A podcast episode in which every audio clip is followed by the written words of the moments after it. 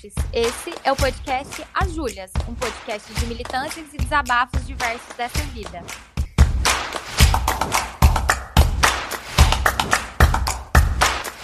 Eu sou Julia Mello. Eu sou Júlia Chaude e hoje a gente vai falar sobre pobreza menstrual. Pedaço de pano, papel higiênico, papelão, jornal e até mesmo miolo de pão. Esses são alguns exemplos de materiais inadequados e inseguros usados durante o ciclo menstrual de adolescentes, jovens e mulheres em situação de vulnerabilidade social. De meninas que faltam à aula até presidiários, que em 30 dias recebem oito absorventes. Em 2014, a ONU reconheceu que o direito às mulheres a terem acesso à higiene menstrual é uma questão de saúde pública e de direitos humanos, isso porque dados da ONU mostram que uma a cada dez meninas perdem aula quando estão menstruadas. A marca de absorventes Sempre Livre realizou um estudo que mostrou que 22% das meninas brasileiras entre 12 e 14 anos não possuem produtos higiênicos adequados durante o período menstrual, e 26% das adolescentes entre 15 a 17 anos também não. O estudo lançado pela Girl Up lançou em abril de 2021 alguns dados ainda mais aprofundados que mostram o quanto o custo da higiene menstrual é alto. Estima-se que uma brasileira gaste entre 3 mil e 8 mil ao longo da sua vida menstrual com absorventes. Levando em conta a estimativa de gastos com absorventes, o Girl Up ainda fez o seguinte cálculo. Se a renda anual dos 5% mais pobres no Brasil é de R$ 1.920, Segundo dados de 2020 da Pesquisa Nacional por Amostra de Domicílios, as mulheres que se encontram nessa faixa de renda precisam trabalhar até quatro anos para custear os absorventes que usarão ao longo da vida. Uma estimativa do Banco Mundial de 2018 mostra que 500 milhões de mulheres no mundo todo não dispõem das instalações adequadas para o manejo da higiene menstrual. No Brasil, a BRK Ambiental, empresa privada de saneamento básico, diz que 1,5 milhão de mulheres não têm banheiro em casa. Ou seja, a pobreza menstrual está diretamente ligada à desigualdade social e também à desigualdade de gênero e precisa ser tratada como uma questão de saúde pública. E é sobre esse assunto que a gente vai conversar hoje.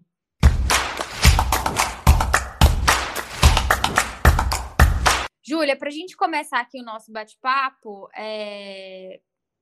você lembra da sua primeira menstruação? Eu lembro da minha primeira menstruação.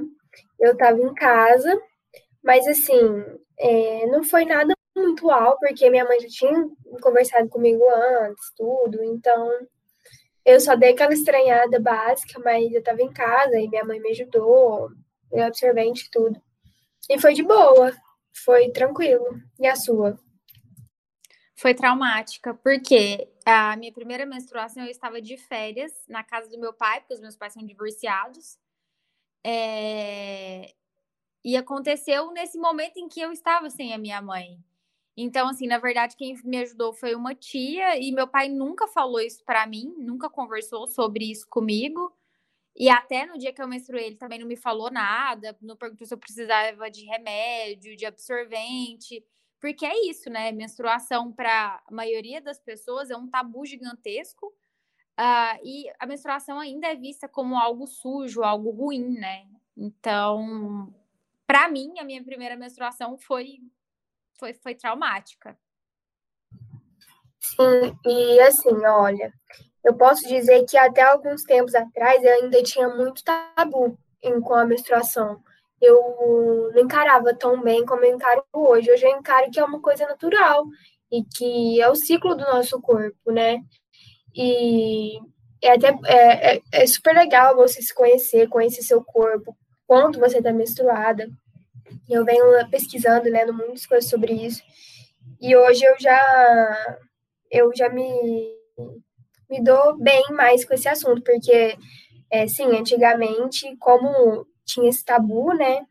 Que ai, é sujo, é feio. E aí, quando a gente ficava menstruada na escola, a gente pegava os absorventes meio que escondido, como se estivesse fazendo uma coisa assim proibida, fora do normal, porque se alguém visse você tava pegando o absorvente para ir no banheiro, meu Deus, que vergonha.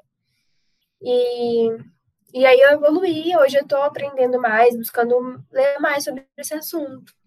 Nossa, isso é verdade, né? Menstruar na escola era um negócio absurdo, de outro universo, que ninguém nunca poderia ficar sabendo, né, que estava acontecendo aquilo com você. E, meu Deus, pedir absorvente para alguém.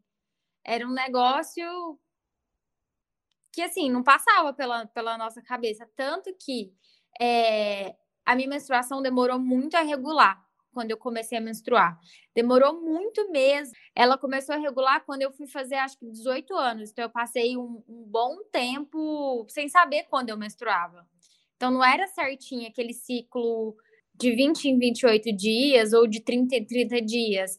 Eu menstruava um mês, ficava dois meses sem menstruar, ou menstruava no mês e 15 dias depois menstruava de novo. Aí eu sempre carregava absorvente junto comigo na mochila da escola, porque gente, pedir era um negócio de outro mundo. E, e fazer o trâmite, sabe, de pegar com a sua amiga, é, era um negócio também que não, que não existia, sabe? Não podia acontecer. Ninguém podia ficar sabendo que a gente estava menstruada, porque, nossa, né? Tipo, ai, que nojo, né? Eco, ela tá menstruada. Nunca. Não, e eu sou ao contrário de você. Como em toda a minha vida eu sempre fui muito esquecida, e ainda sou, é, eu nunca tinha absorvente. É raras vezes que eu tinha absorvente na minha bolsa. E isso acontece até hoje, tá, gente? Eu queria falar não, mas até hoje. Hoje ainda às vezes tem, mas é, é difícil. E aí eu sempre tinha que pedir. E aí, o que acontecia também? Quando, como descia, né, inesperadamente, aí a gente pegava, amarrava a blusa na cintura, e aí eu ficava assim com meus amigos. Ai, vê se tá manchado pra mim, vê se tá manchado. Ai, olha, era muita preocupação, muito caos. Só quem viveu sabe. E rolava também a preocupação não só do, da roupa suja, mas do absorvente marcando, né? Principalmente eu que fazia dança, colã e meia calça era um negócio que não, não rolava, sabe? Usar absorvente. Era um negócio muito difícil. Então, ir para aula de dança quando estava menstruada, rolava um malabarismo antes em casa para colocar absorvente, colocar meia calça, colocar colã. E aí fazia aula com um shortinho mais largo e de olho no espelho, sabe? Era tipo assim, uma pirueta, uma olhada, uma pirueta, uma olhada, para ver se estava lá, não estava marcando, para ninguém saber que eu estava menstruada. Assim, sempre teve essa vergonha na rua, mas dentro de casa, com a minha família, nunca foi um tabu. É, sempre conversei com a minha mãe sobre isso, é, cresci com os meus avós, isso também não era problema. E por muito tempo eu obrigava o meu irmão a ir na, na farmácia ou no supermercado comprar absorvente para mim. E ele é tipo, seis anos mais novo que eu. E para eles também sempre foi uma coisa muito normal. Na minha casa, mas na rua era um negócio assim, tipo, uau, ninguém pode saber. Porque fugia do, daquela zona de conforto, né? Isso foi mudar, acho que bem depois que eu entrei na faculdade. Porque quando eu entrei na faculdade ainda era meio assim mas aí eu comecei a ter mais contato com o feminismo, comecei a saber mais sobre o movimento, a entender que aquilo era uma coisa normal, e aí fui ficando mais tranquila. Mas foi uma construção, não foi do dia para a noite. É, a mesma coisa eu. Porque assim, lá em casa, minha mãe sempre me explicou, conversou comigo, mas assim, nada muito desconstruído, sabe? O básico do básico. Olha, tem que usar absorvente, tem que tomar cuidado papapá, mas nunca teve uma conversa assim muito aberta. E meus pais, meu pai também nunca, sei lá, acho que a gente nunca falou nada sobre isso. E, e aí só depois mesmo, depois que eu tive contato com, com o feminismo, que eu fui vendo mais sobre o assunto e que realmente o que a gente sabia sobre menstruação era, era totalmente um tabu que a sociedade inventou aí e que eu comecei a me interessar. Mas é isso aí. Eu acho que se, que se os homens menstruassem, minha filha do céu, ia distribuir absorvente em cada esquina. Então, mas com certeza, eu acho que essa esse grande tabu que foi construído em torno da menstruação, ele está diretamente ligado com a desigualdade de gênero, porque se homem menstruasse, a gente teria folga no trabalho para períodos menstruais, porque, gente, nunca, em hipótese nenhuma, em nenhum cenário que você consiga imaginar e desenhar na sua mente, um homem vai conseguir sentir uma cólica. assim, tipo eu, que sentia muita cólica e parava num pronto-socorro. É, ou que já desmaiei de cólica, ou que já vomitei de dor. Não, não consegue. Homem também não ia conseguir ficar, tipo, 15 dias menstruado, sabe? Tendo que ali trocar de absorvente, tomando banho e perdendo sangue e vivendo uma vida normal, não ia conseguir. Então, além dos day offs para menstruação, a gente também teria absorvente aí em todos os lugares. Porque, inclusive, é, enquanto eu estava escrevendo essa pauta, eu vi é, pessoas criando paralelos entre por que, que é distribuído camisinha e que para isso não são feitos não são feitas grandes contas pelo gasto que o Ministério da Saúde tem com a camisinha, mas não faz esse, isso mesmo para absorvente, né? Por que, que não tem absorvente no posto de saúde para todo mundo? Então, a resposta está aí, porque a camisinha ela é diretamente ligada ao universo masculino. E o absorvente não, ele está diretamente ligado ao universo feminino. E o universo feminino ainda é um objeto muito estranho, né, perante a sociedade. É, não só falando de menstruação, mas falando, por exemplo, de aborto. Por que, que mulher não pode abortar em paz? Porque é justamente mulher que estaria abortando, né? E não um homem. Exato. E nessa questão aí de distribuírem camisinha e não distribuírem absorvente, eu, eu fiquei refletindo com isso, porque eu vi a matéria que o Fantástico exibiu é, alguns domingos aí passados sobre pobreza menstrual. E aí uma menina uma, uma menina adolescente, ela fala assim para repórter: por que, que é, eles distribuem camisinha né, nas escolas, nos postinhos, e não tem absorvente, né? E aí eu fiquei, nossa, cara, é verdade. E absorvente é uma coisa assim que já passou da hora de, de ter para disponível para as pessoas, porque realmente, gente, tem gente que falta da aula porque não tem absorvente em casa. É, é sério isso. Mas é porque o absorvente, ele é um acessório, um item que não é visto como um item de necessidade básica. Por exemplo, papel higiênico e pasta de dente ele inclusive é tributado como se fosse um artigo de luxo. O absorvente tem 25% de tributos a mais do que outros itens de, de necessidade básica. Então, assim, para pessoas que têm uma renda básica muito pequena, que estão em situação de vulnerabilidade social, fazer a conta ali para comprar absorvente é um dinheiro que faz falta, por exemplo, na hora de comprar comida porque não é um item barato, né? E não é que a gente usa assim só um pacotinho de absorvente quando tá menstruada, né? Eu acho que pouquíssimas mulheres ficam menstruadas, sei lá, três dias. O normal é de entre cinco a sete. Em alguns casos, algumas mulheres ficam aí dez dias menstruadas. Quem que sobrevive com um pacotinho de oito absorventes, gente? Não dá, não tem como.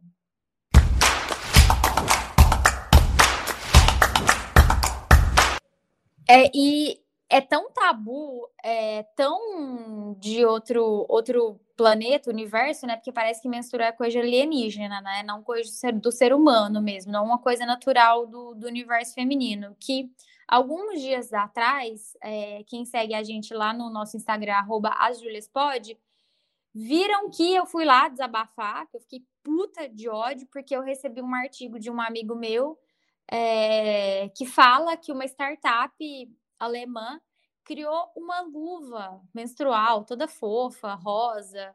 Para quê? Para a gente colocar, para a gente poder descartar o absorvente em períodos menstruais.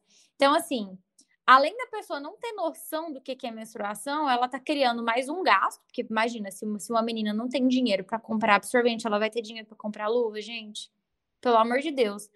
Além também do fato de gerar mais lixo, né? Seria mais um descarte. Eu tenho que descartar o absorvente, que é um plástico, eu também vou ter que descartar uma luva para tirar um negócio que é meu, do meu corpo, meu sangue. Onde? Em que universo que está escrito que o meu sangue de menstruação é um negócio sujo, é um negócio nojento? O que é um negócio tóxico, né? Porque fica parecendo que sangue de menstruação é radioativo. Meu Deus, Chernobyl tá vindo aí. É, só reforce que, que ai, menstruação é, é suja. E, gente, não é nada suja. É um, é um. sai do nosso corpo. Como qualquer outra coisa. É normal. E a gente não tem nojo da menstruação. É uma coisa normal. E aí, quem faz isso? Homens. mais uma vez, achando que tem direito sobre o nosso corpo, sobre as nossas escolhas, né, gente? A gente tem que pôr esses homens no lugar deles. É, homem, ele tá aqui para fazer o quê? Um serviço para a sociedade, né? Porque, assim, ao invés dele pensar é, em políticas públicas de, de qualidade que atenda, atendam essas mulheres que estão em situação de vulnerabilidade social, que tenham acesso. E não é só ter acesso só absorvente, não, gente, é ter acesso à água, entendeu? É ter acesso a saneamento básico, porque é, para a mulher usar o absorvente, ela precisa ter um momento de intimidade ali para poder tomar banho, para poder fazer a sua higiene é, do corpo, para poder fazer o descarte adequado desse absorvente. Então, assim, ela precisa ter um mínimo. Essas mulheres não estão tendo o um mínimo, não estão tendo água em casa, elas vão ter acesso à luva para tirar um negócio que não tá sujo. Tipo assim, é porque homem gosta de, de dar pitaco no, no, onde não for chamado, né? Não menstrua e quer falar de menstruação, no aborto quer falar de aborto, no engravida e quer falar de método contraceptivo. É por isso que a gente tem que ser feminista, tá vendo? Pra gente defender o tempo todo a equidade de gênero, pra gente ocupar esses lugares de debate e a gente falar sobre aquilo que é de aquilo que é essencial pra gente. É a gente que tem que discutir sobre menstruação, sobre pobreza menstrual, não o homem. Exatamente. E é isso mesmo, o feminismo tá aí para isso, gente. Vocês não ficam fantasiando que ai, feminismo é mulher que não que não depila, que não sei das quantas, também é tudo o que você quiser. É exatamente isso, é você ter o direito de escolher o que você quer fazer e de termos voz perante aos homens, porque o que está acontecendo agora é homem é, dando pitaco em pauta que não é dele, né? Que é nossa. Mas beleza. É, uma coisa que eu vi, Júlia, que eu fiquei muito assim, impressionada nessa matéria do Fantástico, era uma era uma ginecologista conversando lá com a repórter, contando que uma presidiária, se eu não me engano, chegou lá na clínica, lá no hospital, que ela já estava tendo infecção porque ela estava colocando um miolo de pão e aí deu infecção nela. Gente, vocês têm noção tanto que isso é grave, tanto que isso é triste, é triste.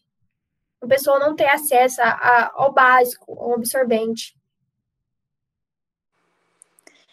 É, isso é triste em, em, vários, em vários aspectos, né? Porque, primeiro, que as mulheres do sistema carcerário brasileiro não são vistas perante a sociedade, elas estão lá totalmente marginalizadas, é, jogadas, largadas, esquecidas, como se elas não fossem gente de verdade.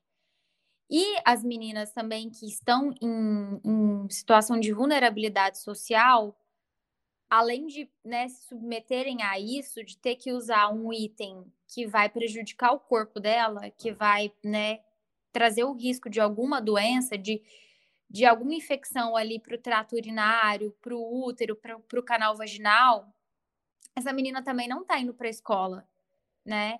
Ela tá perdendo aula, ela tá perdendo a oportunidade de crescer, de ser uma pessoa na vida e de chegar num, num patamar dela também lutar por isso, né? Por saneamento básico. Porque quando a gente está falando de pobreza menstrual, a gente está também falando de, de saneamento básico, da falta de saneamento básico.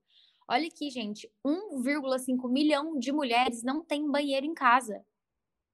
Então, assim, é, é um cenário muito triste, muito distante da nossa realidade. Eu tenho 100% de consciência disso. Mas é de uma extrema tristeza que eu não sei nem o que falar. É muito triste, porque eu, eu penso assim: se a gente tem esse número tão grande ainda de mulheres que estão passando por isso, a gente não ganhou em nada. É, beleza, eu tenho aqui absorvente, eu tenho um banheiro em casa, mas em, no geral a gente ainda está perdendo, porque tem, a sociedade em si não se importa, entendeu? Com, essa, com, a, com as causas femininas. Então, então no, no geral, a gente está tá bem atrás ainda. É, é isso, né? A gente está muito aquém, porque é uma coisa que eu falo em todo episódio. As mulheres não são vistas como cidadãs de fato, porque a gente não tem paz para nada. E mais do que isso, a gente não tem políticas públicas é, para cuidar da nossa saúde, né? Para a gente ter condição de seguir em frente. Uma menina não tem uma absorvente, não tem como é, cuidar da sua higiene pessoal, e por isso ela não consegue ir para a escola. Ela fica entre cinco até sete dias sem ir na escola, sem aprender, sem ter, sem ter condição de se formar. E aí a gente não está falando de ir para faculdade, não, gente. São crianças ali do ensino fundamental 2 que estão indo para o ensino médio. E aí, quando essa, essa menina chega no ensino médio, a taxa de evasão ela é ainda muito maior.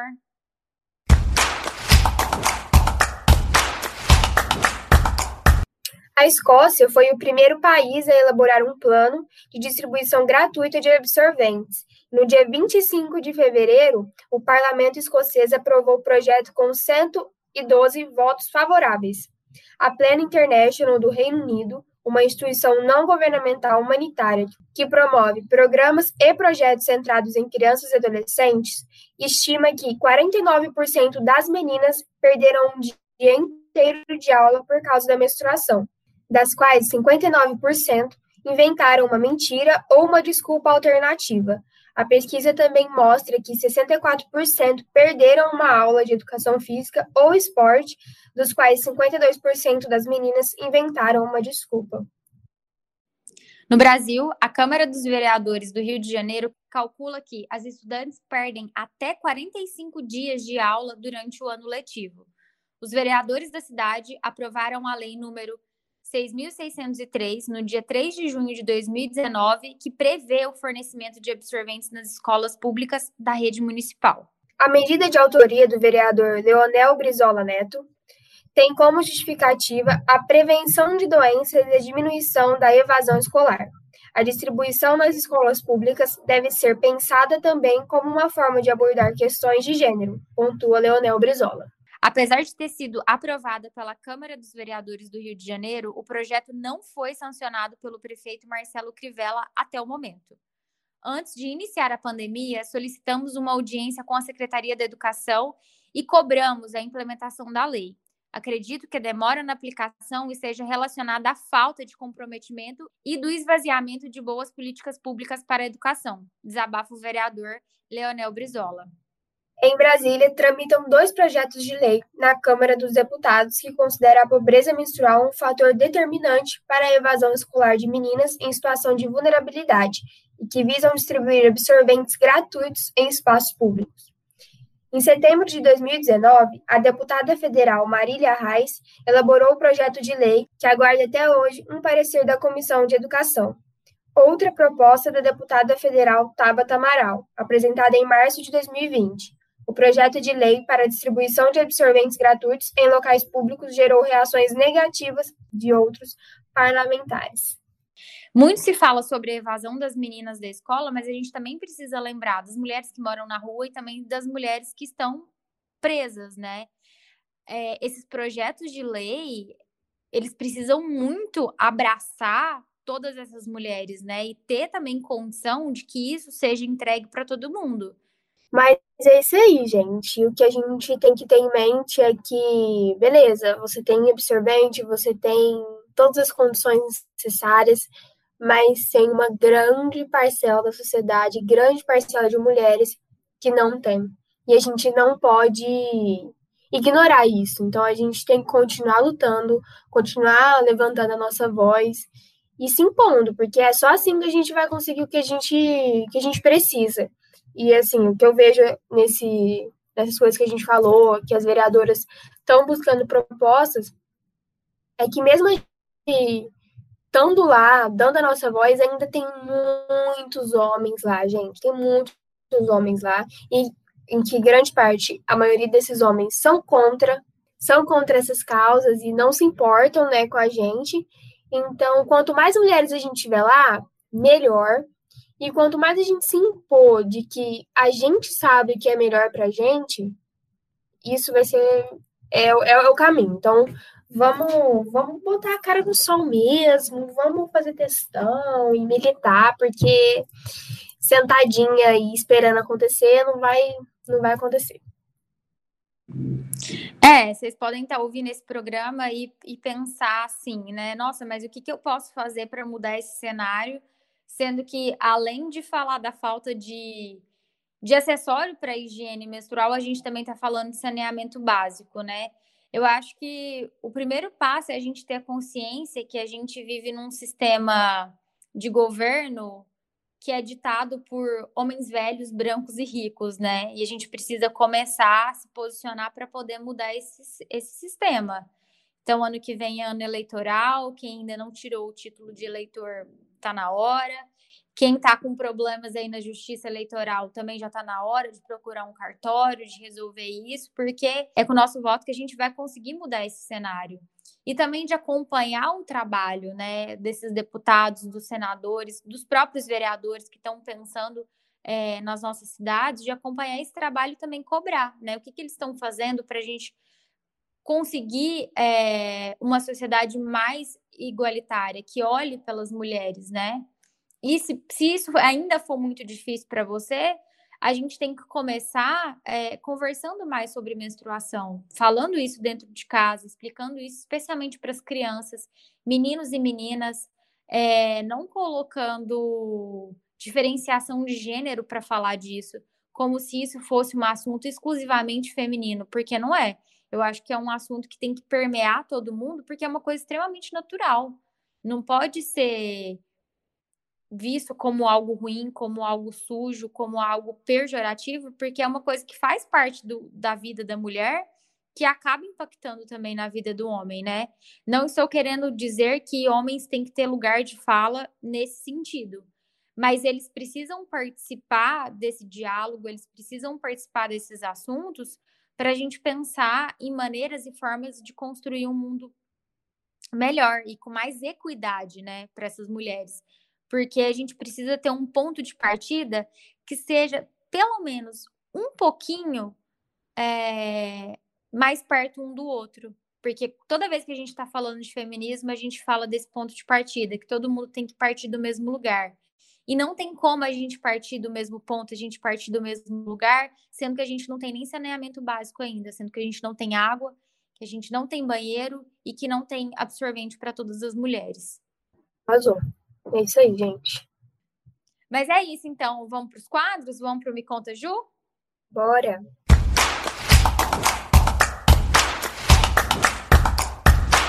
Me conta, Ju. E no Me Conta Ju de hoje, é... a gente abriu a caixinha lá no Instagram para os nossos queridos ouvintes participarem desse momento também.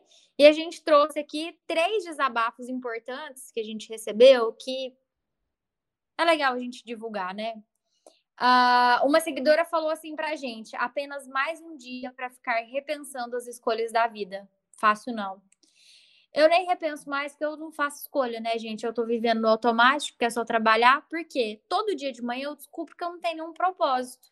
Então, para mim é tranquilo. Para você é tranquilo, Júlia? Para mim é super tranquilo. Não, Bem suave. Bom. É, porque se a gente não faz escolha, gente, tá, tá suave.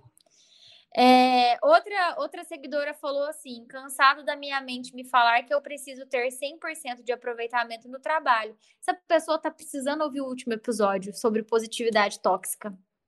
Ela tá precisando tá ouvir. Tá, tá precisando dar uma, uma olhada nos nossos posts. Inclusive, o nosso último post é a gente falando sobre procrastinação. Que se você procrastinar na pandemia que a gente está, no fim do mundo, não é procrastinação. Não tem problema, gente. É normal, é normal. E o último desabafo é outra seguidora falando que após o fim das férias ela retornou ao trabalho e ela já está exausta. Por quê? 400 e-mails.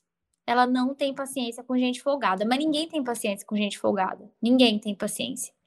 Inclusive, eu perco a paciência porque eu não tenho paciência. Então, na verdade, eu não perco, porque eu não tenho, é isso. E aí, Júlia, o que, que você desabafa pra gente nesse, nesse dia tão bonito? Ai, gente, não é bem um desabafo, é só para contar para vocês que eu coloquei meu cachorro na creche e ele já foi duas vezes, essa semana ele vai mais uma vez. E eu vou contar para vocês como foi a primeira vez que eu deixei ele na creche. Foi devastador, eu chorei horrores. Parece quando a mãe vai deixar o filho no primeiro dia de aula foi exatamente assim. Eu fui embora chorando litros. Mas ele gostou muito e a gente decidiu colocar ele na creche, porque como a gente mora aqui em apartamento, é muito pequeno e o cachorro é muito elétrico. Como eu trabalho o dia inteiro, meu noivo trabalha o dia inteiro, então a gente precisou dar um jeito, pelo menos uma vez na semana, o menino ter uma alegria, né? Uma, um lugar para descarregar as energias dele. E aí é isso, agora o Flock tá na creche. E você, Júlia? Tá rolando aí a CPI do Covid, né? E uma repórter pergunta pro, pro senador Randolph se o objetivo da CPI é derrubar o presidente. E aí ele jantou ela na resposta, porque ele responde é, falando que não, que o objetivo da CPI é entender por que, que o Brasil é o país que mais está matando gente com Covid. Então, assim, é, tiveram o quê? 11 ofertas de, de vacina que foram recusadas. Nesse meio tempo, a gente está cada vez. Não, eu acho que colapso nem cabe mais aqui, né? Mas a gente está cada vez mais aí perdendo pessoas para uma doença que já tem vacina. E aí, nesse meio tempo, o que, que o nosso digníssimo presidente está fazendo? Ele está fazendo churrasco com picanha com quilo a R$ 1.800, está falando aí para jornalista que ele é imbrochável e incomível, que isso para mim foi o auge do auge do auge. É... E o que eu vejo é a gente defendendo ainda o Bolsonaro, sabe? A gente está em maio de 2021, depois de tanto, tanto, tanto, tanto, as pessoas ainda defendem ele, ou as pessoas falam que não sabem se posicionar num segundo turno aí para as próximas eleições. Então, gente, o meu desabafo é: o segundo turno vai ser inevitável entre Lula e Bolsonaro, e eu acho que chegou o momento da gente pegar esse rancinho aí que todo mundo tem do PT e deixar isso de lado, porque não foi uma escolha difícil em 2018 escolher entre um político experiente, um professor e um cara íntegro e escolher entre um fascista. Se você se absteve de votar em 2018, sinto muito em te falar que você faz parte desse governo que a gente está vivendo, que era a sua oportunidade de protestar contra o fascismo. E isso vai acontecer ano que vem de novo. Então, gente, sério, se vocês não querem mais um governo fascista, se vocês não querem mais o Bolsonaro, é, votar é extremamente importante, mas votar com consciência, saber em quem você está votando e o porquê que você está votando. E caso a gente chegue num segundo turno entre Lula e Bolsonaro, não tem discursinho de que o PT acabou com a minha vida, não. Tem que votar no Lula. Tem que votar numa tartaruga ninja, se precisar. Mas não tem como a gente eleger esse cara de novo. Não tem. E votos brancos e votos nulos é, colaboram para que, o, que o Bolsonaro seja presidente de novo. Então, deixa o ranço do PT de lado, sabe? Eu acho que tá, chegou no momento da gente pensar aí num bem maior. Olha, se alguém nesse, nesse exato momento ainda tem dúvidas, ah, será que eu vou no Bolsonaro em 2022? De verdade. Você não tá vivendo no Brasil, meu irmão. Você tá em outro planeta, velho. Porque não tem base, cara, não tem base. Assim, eu não gosto do Bolsonaro desde sempre, né? Então, durante as eleições lá do Bolsonaro, eu fiz campanha contra, descasquei todo dia falando no Instagram e, e textão e pá. Fiquei arrasada, tudo. Mas beleza, eu sempre fui contra ele. Agora, se você, hoje, depois desse mandato, que eu nem sei se eu posso dizer mandato, porque o cara não sabe administrar porra nenhuma, se você ainda tá do lado desse cara, olha, velho, de verdade, eu tô até respirando fundo aqui, porque eu não sei como. Não sei como. O meu ódio só cresceu, né? Eu não odeio ninguém na vida, mas eu odeio esse cara, porque o que ele tá fazendo com o Brasil e com os brasileiros é, é horrível. Ele é, é um genocida, gente. Ele é um assassino. É o tanto de gente que ele tá matando. Ele, ele tá matando, porque a culpa é dele. Ele recusou a vacina 11 vezes. As pessoas estão morrendo por uma coisa que já tem vacina, como a Júlia falou. Então, sim, a culpa é dele. E fora Bolsonaro! Gente, depois de 17 anos, o Brasil voltou para o mapa da fome. E a gente tem um presidente que gastou não sei quantos mil reais do nosso dinheiro que a gente trabalha e paga imposto para tentar viver, ele gastou esse dinheiro em leite condensado. Não tem condição de chegar no segundo turno entre Lula e Bolsonaro e a pessoa falar para mim que ela não sabe em quem ela vai votar. Para ela porque eu acho que a pessoa que fala que não sabe em quem ela vai votar, ela está disposta a viver de novo um governo do Bolsonaro. E sinto muito, gente, não tem nem comparação. Não tem nem comparação. A gente viver num governo com um cara que é do povo, que está preocupado com o pobre, e a gente viver num governo com um cara que é um genocida fascista que tá cagando para todo mundo, porque é isso que ele tá. Porque tem um vídeo aí rodando novo na internet que uma eleitora dele que foi lá babar ovo no Planalto fala assim: "Ai, ah, olha aqui esse vídeo aqui do meu pai", e ele foi tão escroto com ela, tipo assim: "Ah, para que ver vídeo do seu pai?" Tipo assim, ele cagou para ela, né? Então, e ele deixa isso claro o tempo todo que ele tá cagando para todo mundo. Então, sério, velho, se você não sabe em quem você vai votar, se ainda tem essa versãozinha, se, se você ainda é uma versão Barbie fascista 2021, eu acho que está precisando rever muitos seus conceitos sobre dignidade e sobre humanidade. Falou tudo, gente. Depois dessa, a gente vai até para outro quadro. Depois dessa, a gente vai pro Fala aí, Ju.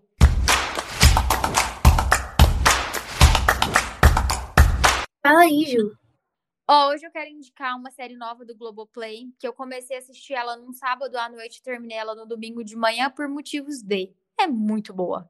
A série chama Onde Está Meu Coração e conta com a atuação impecável de Letícia Colim, que na série ela é uma médica usuária de crack. E tem o pai, que é o Fábio Assunção, que é um alcoólatra. Então, assim, a, a série retrata ali o relacionamento daquela família que vive é, que vive numa situação muito delicada, onde eles têm dois dependentes químicos dentro de casa, né? E os dois são médicos. Mas assim, gente, nossa, a série é muito boa, muito boa. É uma série emocionante que você assiste, fica arrepiado o tempo todo e chora, porque é, é, muito bem feita, sabe? A gente fica esnobando produções brasileiras, mas é, essa série elevou muito o nível das séries brasileiras, de verdade. É muito boa chama Onde Está Meu Coração, tem 10 episódios disponíveis no Globoplay. E você, Júlia, o que, você indica? Ai, gente, a minha indicação de hoje é uma série que eu sempre amei, que eu sempre assisti, eu nunca indiquei aqui, não sei porquê, que eu amo desde muito tempo, que é The Big Bang Theory. Ai, eu amo tanto essa série, gente, é minha vida, juro. Eu amo demais, eu sempre assisto, eu continuo assistindo. É... Ah, e para explicar para vocês, é uma série de é uma série de quatro amigos que são nerds, eles são cientistas. E aí, com desenrolar, eles vão conhecendo meninas, aí tem a Penny, que é a vizinha que chega lá. Enfim, é muito boa, é engraçada. Só que assim, muita gente vem falar assim pra mim, ah, mas como que você acha engraçado essa série? Tá, tá, tá. Gente, para você achar engraçada a série, você tem que assistir desde o início e você vai entendendo as características de cada personagem. E é aí que tá a graça, porque dependendo de uma coisinha que o Sheldon faz, por exemplo, é engraçado, porque você conhece ele, você sabe que tá engraçado. Enfim, e meu personagem favorito é o Raj. Antes que todo mundo pergunte, ninguém vai perguntar, mas é o Raj. Ai, muito bom. Eu amo o Sheldon, gente, porque o Sheldon sou eu. Eu sou essa pessoa chata, entendeu? Eu sou essa pessoa cheia de mania, cheia de toque. Eu sou uma pessoa que tem o meu lugar de sentar, entendeu? O meu lugar de sentar, o meu lugar de sentar. Então, eu, muito mais do que gostar do Sheldon, eu me identifico com o Sheldon. Ah, eu amo o Sheldon também. Ele tem um jeitinho dele. Ah, o jeitinho dele. Mas já que a gente tá falando de indicações, vamos conversar aqui um pouquinho de This Is Us, que é uma série que eu já indiquei aqui no podcast, que a Júlia começou a assistir, e eu quero que ela conte para vocês que ela tem passado assistindo a história daqueles trigêmeos lindos de Rebecca e Jack Pearson. Fala pra gente, fala pra gente, vai. Ai, gente, eu comecei a assistir sábado. Eu já tô na segunda temporada. Gente, Ai, olha, que série boa. Muito boa, mas assim, boa de verdade. É muito linda a série. É, é perfeita. E você não tem um episódio que você acaba que você fica assim, putz. Sabe, cada, cada episódio é uma travada assim na garganta.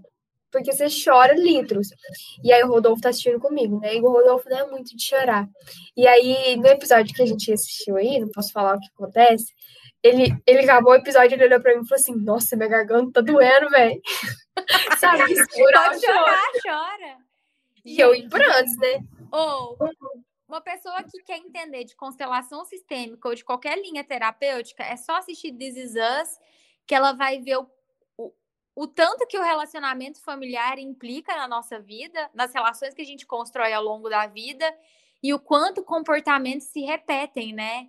Então, assim, a gente vai vendo, porque a série ela não tem, ela não é em ordem cronológica, ela, ela passa em todos os tempos ao mesmo tempo, o que deixa a série ainda mais, não sei, parece que deixa ela mais dramática. Mas a gente vai vendo é, o quanto o comportamento dos pais se repete na vida dos filhos, sabe?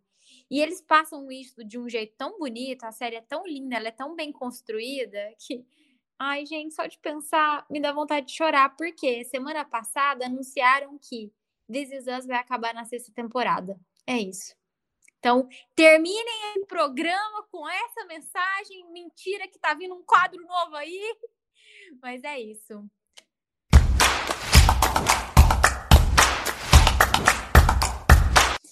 É isso, gente. Sim, a gente tem um quadro novo, porque a gente, nesse momento, depois que a gente gravou o quadro sobre positividade tóxica, o que, que a gente entendeu? A gente entendeu que está faltando um pouco de motivação na nossa vida, na sua vida, no mundo. Se a gente está desse jeito, é porque a gente decidiu que a gente ia ficar assim. E a gente precisa escolher ficar bem, entendeu? Porque o quê? As nossas ações e o nosso pensamento que implica tudo que acontece na nossa vida.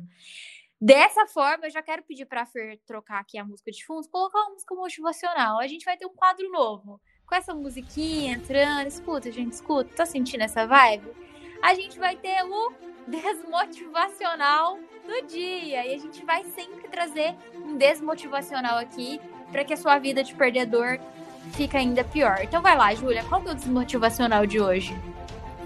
Vamos lá, preste bem atenção. Determinação não cai do céu, mas decepção cai. E às vezes cai em cima de você. Bom, dia, boa noite, boa tarde. E é isso, temos um programa. Obrigado, Júlia. Obrigada, Júlia. Sigam focados, hein, gente? Positividade é tudo nessa vida. Aplaudam uh! o sol. A gente é feliz e pronto. Tchau, gente. Tchau.